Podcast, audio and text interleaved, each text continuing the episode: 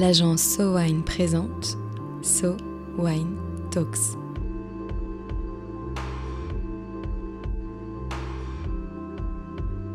La première série de podcasts analysant les tendances marketing et communication dans l'univers du vin et des spiritueux. Connaissez-vous la Basse-Californie Dans le prolongement de la Californie, la péninsule longue de 1200 km sépare le Pacifique de la mer de Cortés. Ici, les cactus se dressent sur les collines arides de la Sierra Giganta et d'un côté comme de l'autre jaillissent des baleines et rémentas qui volent sur les flots. Au nord de la péninsule, à quelques heures de Tijuana et de la frontière américaine, se trouve la vallée de Guadalupe. Première vigne plantée par les jésuites en Amérique latine, la vallée fait aujourd'hui la fierté du Mexique et représente plus de 70% de la production vinicole du pays. Aujourd'hui, une immersion en Basse-Californie, à la rencontre de Maria et Joaquín Benítez du Clos Tres Cantos et de True Miller de la bodega Adobe Guadalupe. Pour commencer notre périple, nous avons rendez-vous avec Maria et Joaquín Benítez, fondateurs du Clos Tres Cantos, un vignoble éco-responsable de la vallée de Guadalupe. Tous leurs vins sont bio et le domaine a été bâti avec des matériaux de récupération qui proviennent de la région. Ici, le vin est avant tout un moyen de se reconnecter à soi et à la nature.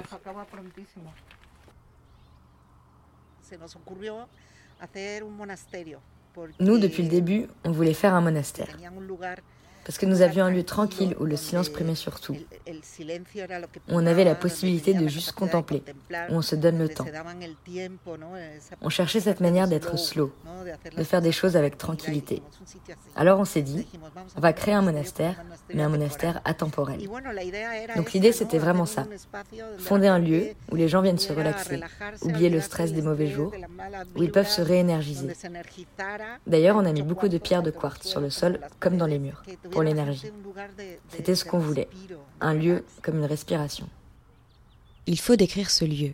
De grandes pyramides en pierre qui rappellent les temples mayas pour le mysticisme, une cour avec un brasero et de grands fauteuils qui invitent à la confession, des bungalows en pierre ouverts sur la vallée pour la méditation, une table d'hôte en bois massif pour la convivialité. Ici, tout est fait pour prendre le temps, avec le vin comme centre de l'expérience. Il me semble que le vin est le point de rencontre de tout ce que vous proposez, mais vous faites aussi beaucoup d'autres choses. Oui, le vin est le fil conducteur de beaucoup d'activités que nous pouvons faire et le centre de ce que nous faisons. Mais je pense que ce qui est important aussi, c'est qu'ici, nous n'avons pas de dénomination d'origine. Nous avons beaucoup moins de règles qu'en Europe. Alors on peut innover, on peut utiliser des cépages très différents. Et tout cela permet au Mexique de faire des choses très intéressantes. On se rend bien compte de la chance qu'on a d'être dans un endroit comme ça, qui nous permet d'innover, de travailler avec différents cépages et de faire des mélanges particuliers. C'est cette richesse que nous pouvons donner au vin. Je pense que c'est vraiment ce qui est intéressant avec le Mexique. C'est ce que le monde doit venir voir. Mais oui, l'idée c'est ça, que les gens viennent et trouvent un endroit où ils peuvent faire des activités, vivre des expériences qui les rapprochent de la nature et non qui l'éloignent d'elle. L'histoire de ce couple est à raconter. Maria est docteur en histoire des langues, Joaquín en philosophie, tous deux professeurs à la Universidad de Mexico. À une soirée, le couple rencontre le fondateur de l'école vinicole d'Ensenada un coup de cœur pour la vallée, un premier vin qui sonne comme une révélation, il n'en fallait pas plus pour que Maria, enthousiaste pour deux, lance le projet de créer leur propre vignoble.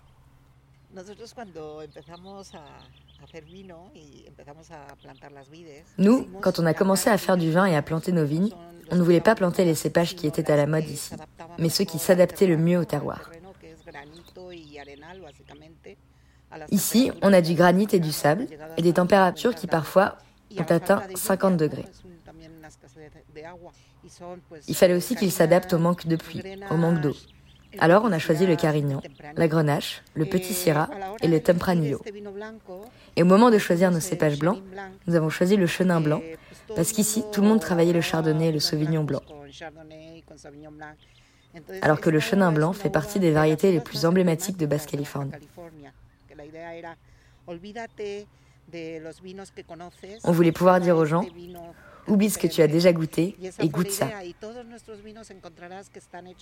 Et tous les vins que l'on élabore sont faits avec cette philosophie. Des vins uniques, des vins de la terre de Basse-Californie. Ici, les vins sont bio et bons, mais donnent aussi à réfléchir. Chaque vin a un nom de concept philosophique. Par exemple, leur premier vin a été baptisé Résilience, parce que le couple voulait un vin où l'on retrouve beaucoup le fruit. Un fruit qui a été arraché à la vigne, pressuré, fermenté, enfermé dans une cuve, puis dans une bouteille. Et un fruit que l'on retrouve finalement dans le verre. Joaquin.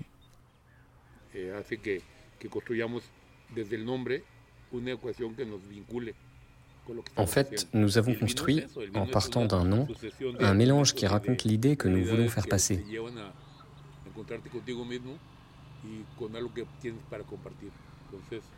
Et le vin, c'est ça. C'est une succession d'arguments et de réalités qui te permettent de te rencontrer toi-même et d'éléments à partager. Et pour moi et Maria, boire du vin, c'est boire des sentiments, une histoire, c'est partager un moment, et sur une table, ensemble, se rendre disponible pour partager des idées avec un autre. C'est la philosophie appliquée au vin. Et c'est cela que nous faisons. Allons visiter les chais. Ici, tout est étudié pour le respect du lieu et le bien-être du vin.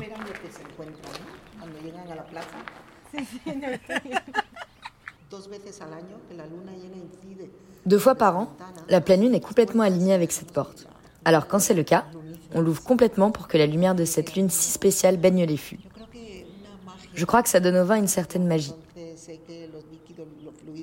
Et puis c'est sûr que les liquides, les fluides, sont très influencés par les marées, par la lune. Alors nous, on ouvre cette porte à la pleine lune. Pour nous, ça fait partie du soin qu'on apporte à nos vins. Oui, pour nous, c'est ça aussi, élaborer du vin. Et pourquoi est-ce que vous avez voulu garder ces grands rochers ici dans les chais? Ce qui s'est passé, c'est que quand l'architecte nous a dit qu'il y avait des grandes pierres dans les chais et qu'on allait perdre 40% de l'espace, on s'est dit que quoi qu'il arrive, il fallait laisser la nature telle qu'elle était, lui laisser son espace. Alors on a décidé de les laisser là, de respecter la Pachamama, la mère nature. Et vous pensez que ça aide le vin à grandir? Bien sûr, sans aucun doute. Il y a peu de temps, j'ai lu un article très intéressant qui dit que le vin est influencé par certains matériaux, la pierre et le bois, et que le vin, le bois et la pierre échangent des énergies pour que le vin obtienne une certaine magie, un certain magnétisme. Entre la production de vin et la création d'un lieu de méditation, Joaquin et Maria n'ont pas voulu choisir, un peu comme la vallée. Originellement, la vocation de la vallée, c'était la viticulture-viniculture. Et peu à peu, on a vu une autre orientation arriver, une vocation touristique. Alors il y a un bras de fer entre les deux en ce moment. La vallée cherche son équilibre afin qu'elle ne perde jamais sa vocation originelle et que l'on puisse quand même profiter de tout cet afflux touristique qu'il y a aujourd'hui. Aujourd'hui, on cherche encore cet équilibre. La vallée s'équilibre en effet entre production vinicole de qualité et un tourisme toujours plus luxueux. Si chez Tres Cantos on recherche la déconnexion et la méditation, chez Adobe Guadalupe on cherche l'expérience luxueuse au cœur de la vallée viticole. True Miller, fondatrice de la bodega Adobe Guadalupe.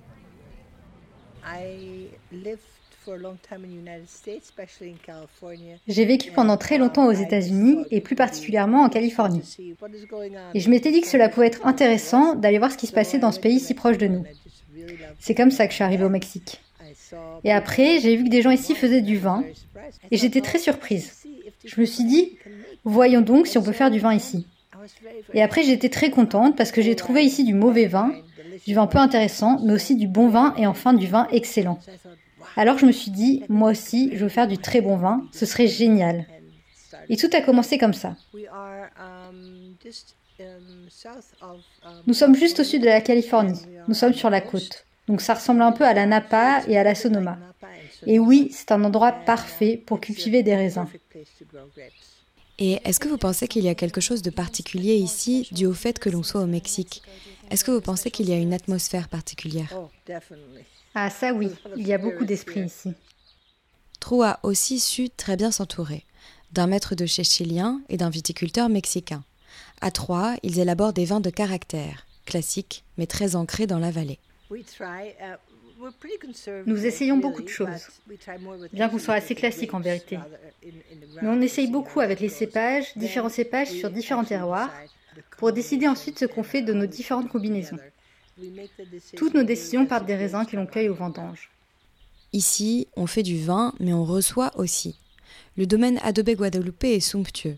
Une grande bâtisse de pierre qui entoure une fontaine, dans les jardins une piscine, et derrière un parc avec des chevaux. Trou voulait créer une véritable maison de famille, où l'on vient très nombreux et où l'on peut passer du temps pour se retrouver. Au-delà du vin, nous avons une maison, une maison magnifique. C'est un ami iranien qui l'a conçue.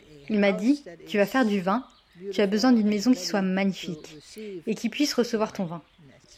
Nous avons six chambres, c'est une somptueuse maison perse. Mon ami a fait un super travail.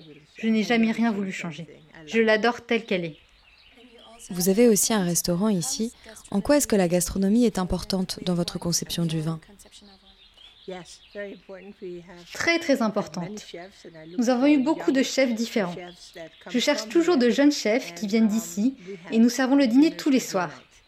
Et nous le faisons à fond, avec du linge en lin blanc et tout ce qu'il faut. Et les gens viennent ici parce qu'ils le savent et que ce n'est pas un petit resto de plage.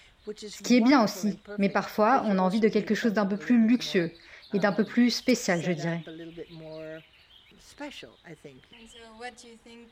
Et alors, selon vous, que sera le futur de la vallée dans les prochaines années? Je pense que ce sera fabuleux. Je pense que ce sera comme le Chili ou comme la Napa, la Sonoma, que ce sera comme ça, mais tout en gardant profondément son identité. Je pense que le Mexique est différent de tout. Le vin aussi est différent ici. Et je vois des gens venir de partout, d'Angleterre, pour ouvrir des domaines, des Pays-Bas, comme moi. Les gens viennent ici. C'est un endroit très intéressant.